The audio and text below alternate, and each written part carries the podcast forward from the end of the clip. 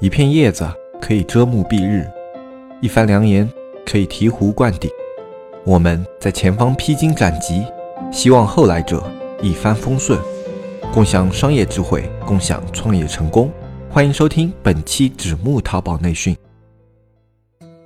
大家好，我是黑泽，今天呢依旧是由我来给大家做这一期的淘宝经验分享。今天呢给大家要分享的呢是一个系列实操的内容，具体是什么呢？我们后面再说。因为新年这个节点，它是非常适合用来推新款的一个时候。如果你做的是全年款的产品，在刚刚开年的这个时间，你如果能够推出一个或者几个比较优质的爆款和小爆款的话，那么你的店铺在接下来全年都会有一个比较好的表现。因为全年款的话，它虽然没有很爆的一个爆点，但是它的产品生命周期非常的长。如果你在这个时间节点就能够推出一个啊小爆款或者爆款的话，那么它的生命周期至少会有四五个月，而且如果你维护的比较好的话，那么半年多甚至一年都是可以做到的。所以说，如果你在这个时间节点能够推出这样的款的话，对你这个店铺是非常有利的。它能够给你的店铺在新年的开始就奠定一块很稳定的基石。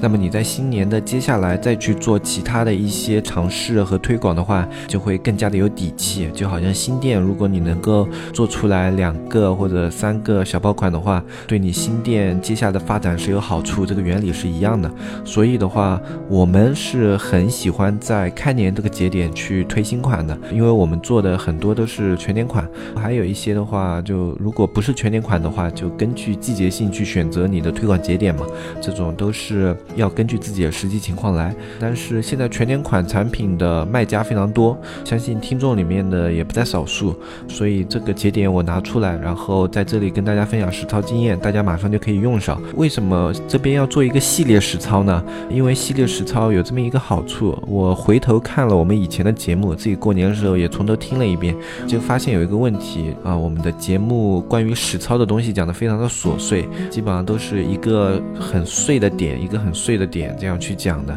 这样的讲法的话，我以我是一个新手的角度来看，我是很难把这样的知识点去。去吸收，然后很快的运用到实操里面啊，都需要一段时间的摸索。这样的话，对于听众来说，效率可能就比较低。新年上来呢，前两天也在跟大海老师商量，然后大海老师说，我们要不就做一个系列性的一些实操，就关于实操方面，我们就全做系列。细碎的点呢，我们就只讲那些商业逻辑啊，或者是管理方面的一些东西。然后关于实操的话，我们都会尽量的去做成一个系列。比如说今天的话，我就会给大家分享一个关于直通车的一个系。列直通车的话，它是一个非常适合中小卖家使用的推广手段。它不像转转的投入那么大，也不像品销宝的门槛那么高，它就跟淘宝客一样，可以算是我们中小卖家的推广双雄吧，就可以说是最好用的两个推广工具了。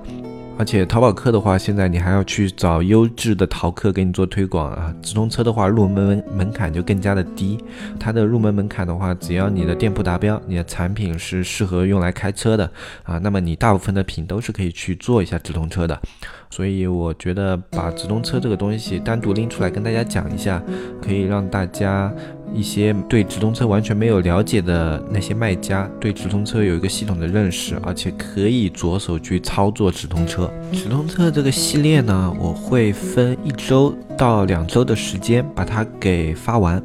呃，讲的话我大概会讲七到九期，因为直通车的内容非常的多，它里面有很多很细节操作和一些非常实用的小玩法，我都会准备加到这个节目来把它系统的讲一下。啊，包括以前就算我已经讲过的一些直通车内容，如果我在做这个系列的时候，它是这个阶段的一些操作点，我还是会把它再讲一遍。啊，就是为了让这个系列有一个完整性。啊，就如果你从头听这个系列的话，你就会可以啊，不用再去翻其他的一些知识点。你可以听完这个系列以后，对直通车啊这个认识和操作都有一个概念。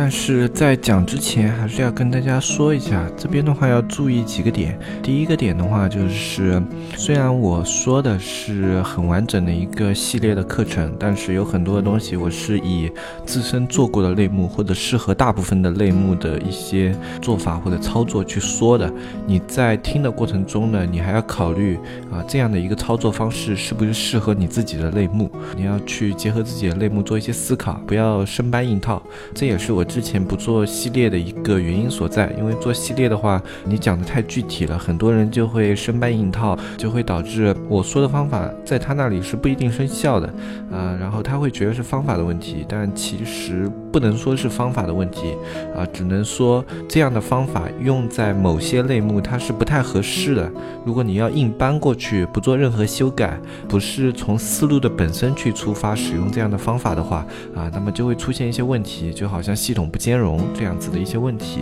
就会发生在你的店铺上。所以说，在听这个课程的过程中，不光要听，还要想一想这个东西啊适不适合你的店铺直接用。不能用的话，能不能做一些修改，然后继续用。呃，然后之前不做系列的另外一个原因呢是。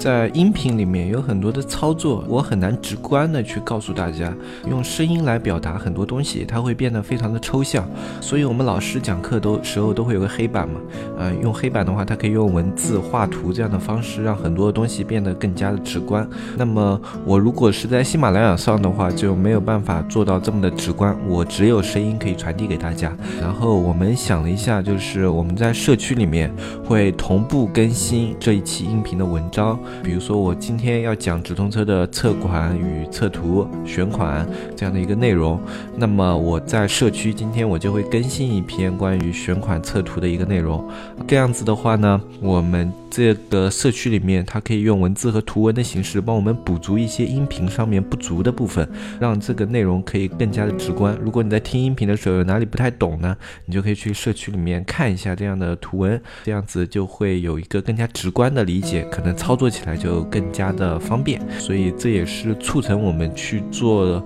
现在这个系列的一个原因啊，就是我们有一个社区，可以把更多的形式呈现给大家。这边呢要说的第一个就是我们要做的第一个系列直通车，这个东西运用非常广，所以我觉得非常适合拿来做实验。就算大家觉得这个模式不太好，但是我相信内容一定是会有帮助的。然后这一个直通车呢，我会讲的比我以前的概论更加的清楚。我会把测款、选款，还有关键词优化，还有一些车传结合的玩法，还有一些引流的一些玩法啊，全都放到这个系列里面来。这样子讲完以后呢，你就可以选取对自己。有用的一些点去使用啊！我相信如果有心的话，听完这一课，你对于直通车基本上是可以有一个啊上手操作的一个空间了。还有一些问题，或者说觉得哪里讲的不够清楚的话，你也就在下面留言啊。在我们这个系列课程结束了以后啊，我觉得你去给我们做一些反馈啊，社区里面联系一下小安都可以，看一下这个课程这样子下来的效果到底怎么样。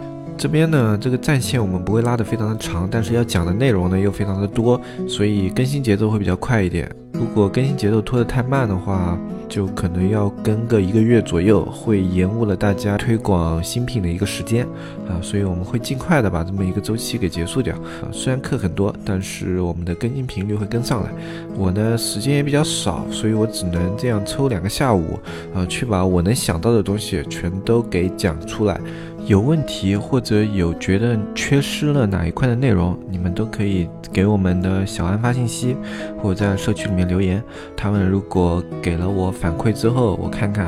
啊，有时间的话，我就会把这些问题啊或者比较缺失的内容，再找个一段时间把它给补上。就我自己来看的话，应该是我要讲的内容已经是比较完整的了，剩下的应该都是一些很细节、很细节的一些操作了。这些操作的话，有大部分都不适合用来作为大众案例，所以我就跳过这些内容。如果有需求人多的话，我也会单独再把这些内容啊再补到这个课程的后面。那今天这一期剩下时间已经不多了，那我后面的讲的速度就稍微的快一点。我有不懂的地方呢，那社区里面的文章里面都会有，大家可以就是。复述一下，在里面看一下，然后这一期的音频呢也会发到那一期文章里面啊，这样一边听声音一边看文章，相信会比较直观一点啊。文章里面呢就只发这一部分，就是实操的这一部分，啊，前面那些呢我会截掉的。那接下来我就开始讲，就是第一课啊，那个直通车的选款与测款。直通车的选款与测款呢，它是一个你准备去开车最早的一个操作，因为很多的款你是很难去定义它到底是一个好款还是一个坏款的。你如果经验够丰富的话，你可能一眼可以大概的看出来这是一个好款或者是坏款啊。但大部分的情况下，我们都是需要去测过以后，才能去确定这一款能不能去上车啊。测款的工作呢，就是为了决定你这个款它要不要继续开直通车。所以测款的周期呢，第一点就测款周期一定是越短越好，因为你一个新品，你测款的时间越短，那么你能去进行推广，决定它要不要推广的效率就越高，那么你就不会浪费它的新品周期。第二点，测款的时候用的图是越多越好。你一个图在直通车里面，它就像主图一样。如果你只有一个图的话，它会影响你对于这个宝贝的判断。如果你多用一些图，嗯，有四个创意嘛，你四个创意都用不一样的图，然后它能够测出来你这个款它是一个好款和坏款，这个结果就会更加有参考性。不像原来，如果你只用一张图的话，那么这个结果是有偶然性的，可能是因为图不好，而不是因为这个款不好。那我们接下来去讲一个测款的具体操作。测款的话，关于很基础、很基础的操作我就不讲了。就比如说这个直通车怎么加宝贝啊，或者说怎么把那种东西添加到直通车里面啊，这种东西都是网上都有的。你只要有心啊，或者你自己看直通车的那个规则啊，或者是它自带的那个教程，你都是可以看懂的。这种很基础、很基础的东西我就不讲了，在节目里面讲实在太浪费时间了。如果这个东西也要在节节目里面讲的话，那我们这个周期的课程肯定要讲两三周才能讲完了。然后我讲的话，我就是默认大家都会这些操作的。首先，测款的第一步就是计划的建立。在测款的时候，你要注意关闭所有的定向投放。为什么要关闭定向投放呢？因为定向投放它会影响你对于这个款它本身搜索点击率的判断。关闭 PC 端的呃搜索投放，如果能关的话，呃有的计划是能关的，有的计划不能关。这个我至今不知道它这个。判定它能不能关是跟什么有关系？有可能是跟类目有关系，但是我不能百分百的断定。就是有的类目你是可以关掉 PC 的搜索定向的，有的类目不能关。如果你能关的话，你就关掉它。然后还有就是所有的站外一律不投，然后移动站外也不投，唯一一个打开的就是移动端的一个搜索展现。这样子操作的一个目的是什么呢？这样子是为了保证我们在测款这个过程中，我们得到的点击率数据是最精准的，而且是最实用的。因为现在的大部分流量都是来自于移动端，呃，移动端的搜索流量它的模型是最具有参考性的。啊，像现在 PC 端的话，它有很多的那种伪流量，所以它的那点击率普遍比移动端要低。啊，而且因为 PC 端的页面逻辑啊这种关系在里面，所以 PC 端的点击率是要普遍比移动端要低的，所以 PC 端的搜索流量在能关的时候，你尽量关掉啊。如果 PC 端的搜索流量不能关怎么办呢？压低 PC 端的出价，拉高移动端的折扣啊，用这样的方法去减少 PC 端的展现，然后尽量让展现都放到移动端，这样子呢就能保证你测出来的数据是比较准确的。在看数据的时候，比如说我们要去观察它的点击率啊、转化率这些数据的时候，记住只看移动端的数据。不要去看 PC 端的数据，PC 端的数据对于我们这个商品实际来说，它的参考性是很低的。因为我们现在你正常做大部分的商品都是以移动端为主的，所以你是以移动端的数据为主。如果你的移动端数据够好，那么你这个款它在移动端的表现够好，它就有一个成为爆款的潜力，或者成为一个引流款的价值。PC 端的话，如果它占了用了你的展现和点击的话，那你只要压低它的展现就行了。移动端在同样的情况下，不要去改变它出。价，然后只压低 PC 端的展现，啊，这样子去操作就可以了。这样的话就可以保证我们这个测款的时候，它的一个流量数据的模型是最准确的。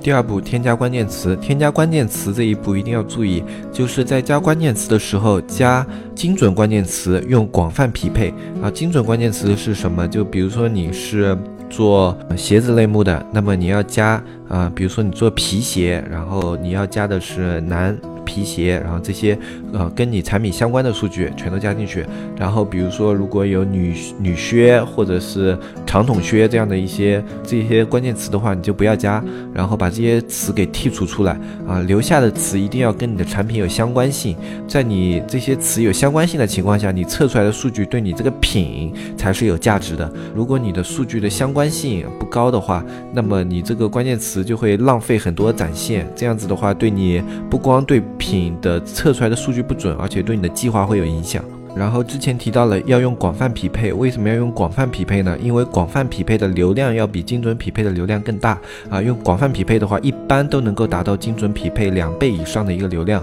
这个是在测款时候的做法。为什么要这样做呢？因为测款的时候我们要效率高，效率高的话，我们要尽可能获得一个大的流量。然后在测款结束以后，你再去决定要不要继续用广泛匹配。啊，广泛匹配呢，我们之前也说过，它有一个问题就是。它的用户群可能圈的不是那么的精准，就是它转化率可能会有影响。但是如果这方面有影响的话，你可以在测款结束以后再去决定要不要去改成精准匹配。在测款期间尽量保持广泛匹配。如果你是中小卖家，你对于直通车的投入有限，那么你就只开精准匹配。比如说你这个类目直通车，你花费一般在啊一千多，但是你的直通车的日烧的额度，你大概只能提供个三百块的额度，那么这种情况下，你才只开精准匹配。如果你的实力够的话，我建议是。全开广泛匹配，因为这样的话效率够高，效率够高的话可以给你争取很多的时间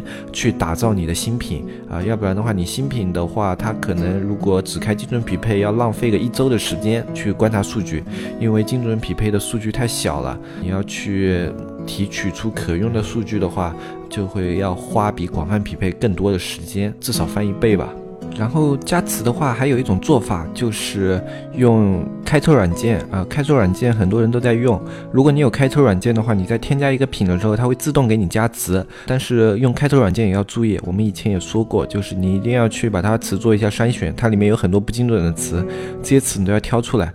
开拓软件，同时它会对自己的关键词进行优化，你也要实时的去关注它优化的新词里面有没有要加黑名单的词啊，如果有的话，就把这些词填到黑名单，要不然的话会影响你这些词就使用不精准词的原理是一样的，这些词会影响你展现的点击率，这样你测出来数据就不精准，那么测出来数据就没有什么参考性。那么在加词完成了以后，我们就会去设置创意和图片。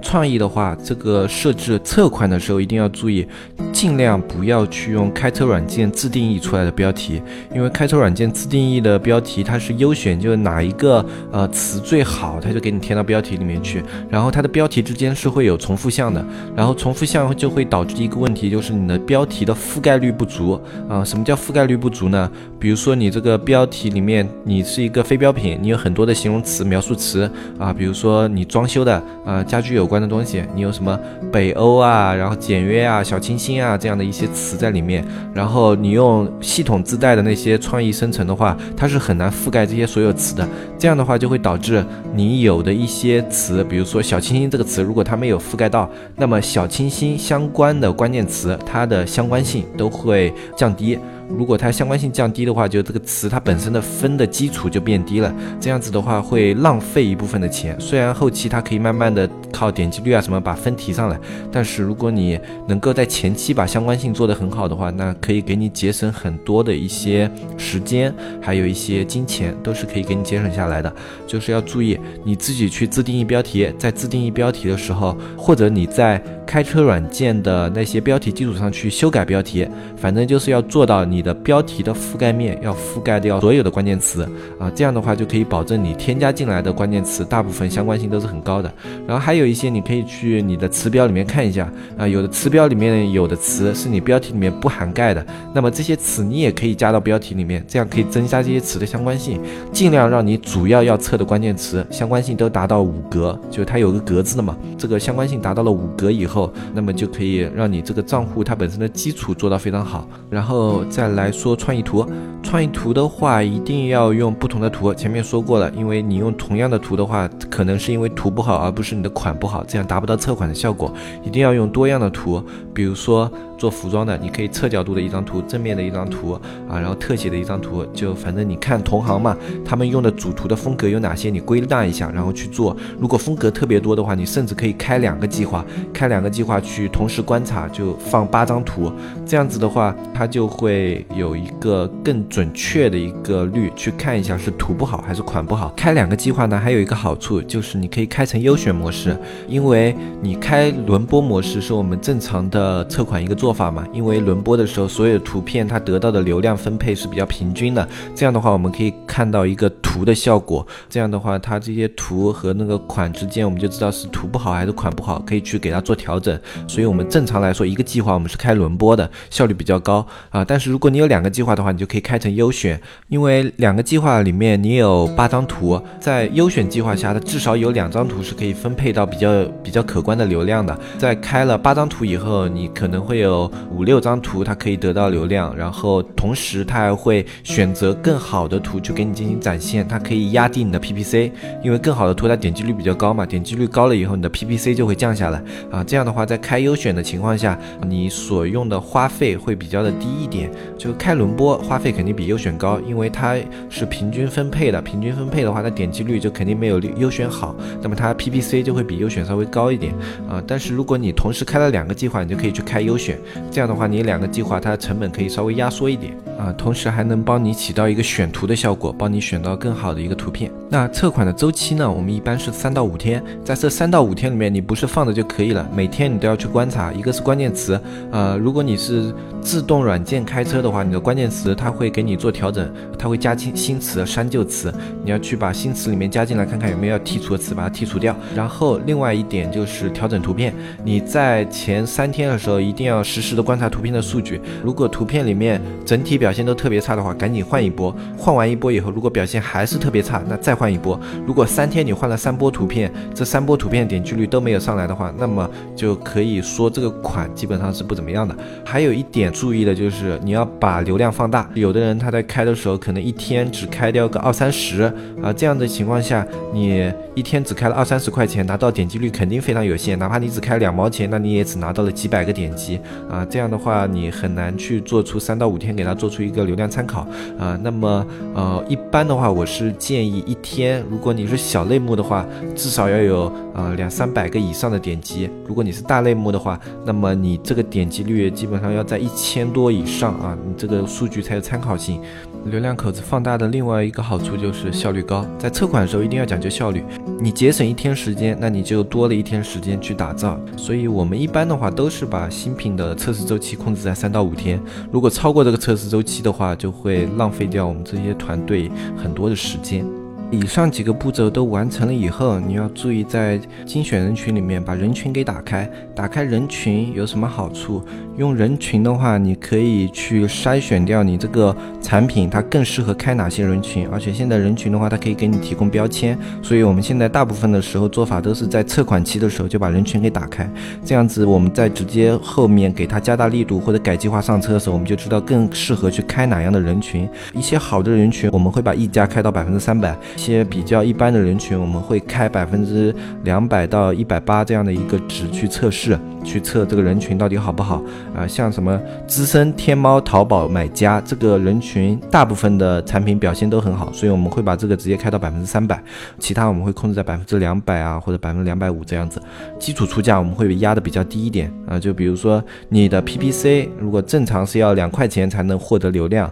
那么我们会把就是移动端的出价出到。一块钱，然后把那个人群溢价开到百分之两百啊，这样的话它就会花到三块钱嘛啊，就最高的话这个人群可以溢价到三块钱，那这样子的话它就是可以在溢价人群里面拿到最多的流量，这样你就可以生成一个标签数据，同时。另外还有两个要注意的点呢，一个是地区，地区就是在测款期间要全部打开，除了呃海外和那个台湾、香港很偏远的，比如说西藏、西藏、新疆这些地方，你可以不开，其他地方尽量全开。因为关于地域的话，你是有一个问题在里面，就是如果你地域开的很少，你的流量展现口子放不大啊，也会影响你的效率啊，原理是一样的。然后有的产品，就比如说你只适合北方用或者只适合南方用的产品，你另说。因为如果你开了地域以后，就会影响你点击率的表现，让你的数据不精准。除了这些产品以外，地域基本上都是要全开，这样子可以节省你的时间和效率。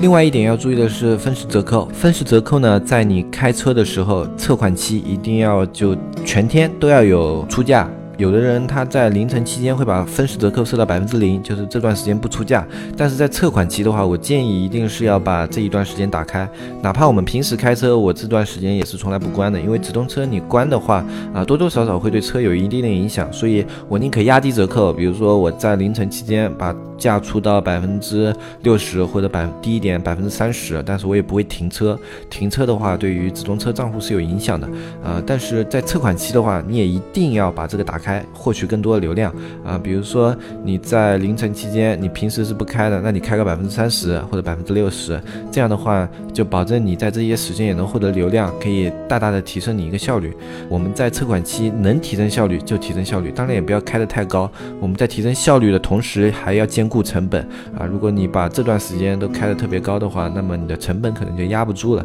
这时间的分时折扣呢，你可以根据自己的行业去调整。一般的话，我们都是会出到百分百啊，稍微低一点百分之八十。如果你的人群溢价已经开得很高的话，那你分时折扣就不用开高了，因为分时折扣你再开高的话，你这个成本是完全压不住的。你百分之二百五的人群溢价，你不管开百分之，哪怕你开百分之一百五的那个分时折扣，它的增幅比啊都是非常大的。你可以自己去算一下这个价格，嗯，你自己算一下就知道了。要知道分时折扣是 x 乘以。百分之多少？溢价是 x 乘以一加百分之多少？所以说这个要注意一下，溢价和折扣是不同的两个概念。然后你要算的时候，自己这两点要算清楚啊。那么上面的话，关于测款的所有设置，大概就这么说完了。就你去把测款的时候计划建好，然后关键词加进去，分时折扣、地域这些全部设置好，然后把精选人群打开，然后把创意图和创意给调整好。那么这样一个测款计划就已经建好了。那么我们怎么去看一个测款计划呢？我们看测款计划看看什么测什么呢？直通车测款记住一点，永远只看一个点击率，就是你要留下来的就是点击率高的宝贝，不管它其他数据怎么样，如果它点击率够高，它就是可以去开车，只是它的用法不一样啊。我们后面再说。那么我们先说看点击率怎么看。啊，其实点击率可以说是最难算的一个数据，因为点击率的话，只有直通车里面它会给你显示点击率，呃，生意参谋里面你也只能通过单品里面去算出点击率，呃，就很难去有一个直观的行业这个点击率到底是怎么样的。其实行业点击率也很难参考。那么点击率我们要去怎么算呢？就你有一个办法，就在你没有经验的情况下，你做时间长嘛，对你这个行业怎么样一个点击率算比较好，你都会有经验。啊，在你没有经验的情况下，你可以看一下直通车里面呢，它有一个叫呃，竞品分析在工具里面有一个叫竞品分析，它会分析你的竞争对手，然后它会显示那些优秀的进店啊，他们这些词的点击率是多少啊？如果你的词能够达到跟他们接近的话，那个点击率跟他们接近的话，那一般都是小爆款的一个潜质。如果你的词的点击率能够远超这些款啊，超出百分之二、百分之三这样子的话，那么你这个款就有成为爆款的一个潜质啊。这就是我们去分析自己点击率的一个方法。当然，你还要看词，因为词。和词之间的点击率也会有差别，大词的点击率呢是肯定要低的，然后小词点击率是肯定是偏高的，然后你要去取一个均值啊，不能一概而论。就正常来说的话，大部分类目百分之五以上都算是还算 OK 的一个点击，呃，有的类目可以做到百分之八甚至百分之十，嗯，但是一般的类目你能做到百分之五，你这个计划是可以留下来了，就是你这个计划可以放在直通车里面了。如果你能做到百分之八或者百分之十的话，这样的话，基本上大部分的类目你都可以去给它推一推了。啊，然后一般的话，就另外一个参考就是百分之一或者百分之二这样一个值，你这个计划可以砍掉，甚至你这个商品可以考虑重做。呃，当时我这边说的数据都是一个大概的参考，以我做过的大部分的类目来看，就是我做过的类目大部分你这样一个值都是 OK 的，有少部分的类目可能是有特殊情况，但是我这边考虑不到，因为我的数据库没有那么大。一个人一辈子能做的项目其实也是有限的啊，我不可能做到每个类目都把这么细致的数据都做到有经验，那不太可能啊。你自己的话还是要多去平时积累数据，多参考，这样可以更快的让你自己对自己的数那个类目有一个认知。嗯，最后再记住一点，就是直通车里面我们需要留下来测款需要留下来的，永远只有点击率高的计划，哪怕它的转化率低。这个计划我们也要。呃，如果它的点击率太低，哪怕它的转化率高，它的成交非常好，那我们也不会用它去开车，因为。但凡它的点击率是低的，它后期 PPC 一定会上去，它的花销额度一定会上升。这样的话是我们不乐于看到的一个车，就是它只能维持一段时间。呃，它什么时候这个价格飞上去你是不知道的，它不是适合一个长远开车的计划。那么我们肯定是要砍掉它。点击率高的宝贝，它能够维持一个低价的一个 PPC，能够让你的直通车的整体花费控制在一个额度之内。那么这个款就是我们乐于看到的款，哪怕它不能给你带来直接转化，但是它可以给你带来客户。那那你就可以用这些客户去营销。我们店铺最重要的一点就是没有客户的话，我们就是要拉客户进来。能拉到客户，是我们做淘宝里面一个非常重要的一件事情。那测出来成功的款，我们要去怎么样区分它呢？就是测出来成功的款，大致可以分成两种。呃，细分的话有三种，就小爆款、爆款和引流款。引流款是这个款，它的点击率非常高。但是加购和 ROI 非常的低，这样的款叫引流款。引流款的作用是用低价来引流量，因为它点击率够高，那么它的 PPC 就会降的比较低。那么这样的款它可以放在直通车里引流，在这些款里面多做营销，多做整店的营销。就比如说你的店里有一些爆款啊，一些转化率比较高，但是呃点击率比较低的款，你去做到这个里面，然后这样子的话可以拉动你整店的动销率。然后这样的款就引流款啊。至于引流款的具体玩法，怎么玩？大家自己去想。只要你能引进来客户，看到你这个页面，那么你能想到的玩法应该是非常多的啊。具体怎么玩，大家自己去想，好吧？然后因为这里时间问题，我就没法细说了。呃，然后还有一种是小爆款，小爆款的话就是，呃，把你的直通车。呃，日日线价就是你的日均的它的销售额占到这一个你直通车的百分之三十左右啊，然后去投入啊，这样的话就是一个小爆款啊。如果你小爆款很多的话，你再按需分配嘛。一般的小爆款都是可以做到一个收支平衡的在直通车，然后剩下的引进来自自然流量就是你的利润。另外一个就是大爆款，大爆款的话，这个东西。很难得，很少见，就是它的点击率很高，同时它在那个直通车里面表现的 ROI 和加购都非常的非常的好，就加购非常多，看加购数据就可以了。如果加购数据达标的话，那么这个款它就是可以作为一个爆款去推。那怎么看它加购数据够好呢？看你整店的一个加购，你整店的加购，呃，加购率，呃，是多少？就加购率的话很好算，就是购物车除以你的总访客。你的总购物车除以你的总访客，就是你店铺整体的一个加购率。如果你的这个款它的加购率能够达到两到三倍，那么它的加购率就可可以说是很 OK 了。如果同时它的点击率还非常的高的话，那这一个款是绝对有成为爆款潜质的，好好去推它。你可以把店铺目前大部分的资源都开始倾向这个款啊，它如果做得好的话，基本上可以成为你店铺带来利润的一个主要来源。遇到这样的款，真的一定要好好珍惜，非常少。我做淘宝做到现在这么大的爆款都没有几。几个的啊，你一年能够发现一个，已经算万幸了。基本上大部分都是小爆款，大爆款的话，有时候可能两年才能遇到一个啊。如果遇到的话，一定要好好珍惜。那么上面就是一个测款的全部步骤啊，可能因为时间比较紧，有的地方讲的不是很细致。然后后面的话，我让运营在那个文章里面会写的比较详细一些。如果有漏讲的地方，都会在文章里面会给他进行一个补充啊。大部分的内容和操作的话，在这么一个流程下来已经是完成了。这就是测款的一个整体的操作和方法啊，没有特别深奥的东西在里面，很简单，就是。要注重效率。如果你是小卖家，实在资金不足的话，那没有办法，你只能压低价格去拉长战线。比如说，你开个两周到三周去测款，呃，就比较浪费新品周期。但是如果你的资金有限的话，那就没有办法，只能用这样的做法去做。大的方向没有差别，就是你在选计划的时候要选成精准计划，压低你的成本。开开测图的时候一定要开成优选，你宁可去多换图，然后开成优选多换图，啊，这样的话可以压低你的成本。优选我之前说了嘛，因为优选的图点击率够高，所以它的 PPC 会降低，啊，这样的话可以节省你在开车时候的一个成本。然后地区的话，你也可以适当的进行限制。反正按成本低的来吧。这样的车，如果你开得起来的话，啊，基本上后期也可以用来做一个长期车，就不用做大的调整了。啊，小卖家的话就也没办法，只能这样。就资金的话，有的时候真的是扼住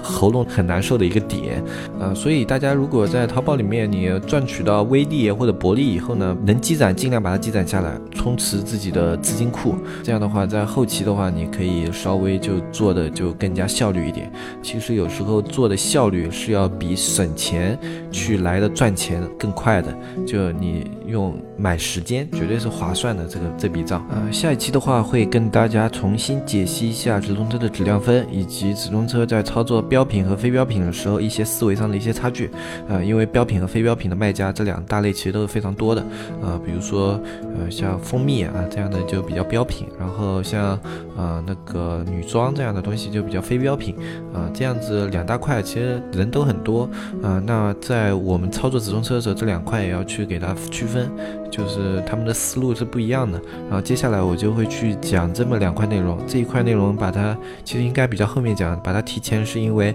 让每个人可以对号入座，自己应该去选择怎么样的思维啊，所以我会把它提前到下一期来讲。那今天这一期节目就到这里，大家有问题的话可以在留言或者去我们社区回复。我们社区呢现在也已经年后开始正式开放啊，目前呢服务器表现也比较的稳定啊，所以我们已经在慢慢的扩大口子，现在加入我们。社区的听众呢是十四个月会员期，嗯，从三月份开始呢来加入社区的呢，我们就会给他限制到十三个月的会员期，因为我们要对前面参加内测的朋友公平一些嘛。然后关于我们社区怎么加，在我们下面声音下面有个简介啊，大家看简介里面有小安的微信，大家添加小安微信，小安会为大家介绍社区怎么加入。关于我们的社区小程序呢，你只要搜索子木见闻，然后就可以看到，然后权限呢就联系。小安开放，现在已经都是可以开始慢慢开放权限了。只要你有兴趣的话，都可以联系小安，二百九十八就可以了。那我们这一期节目就到这里，我们下期再见，拜拜拜拜拜。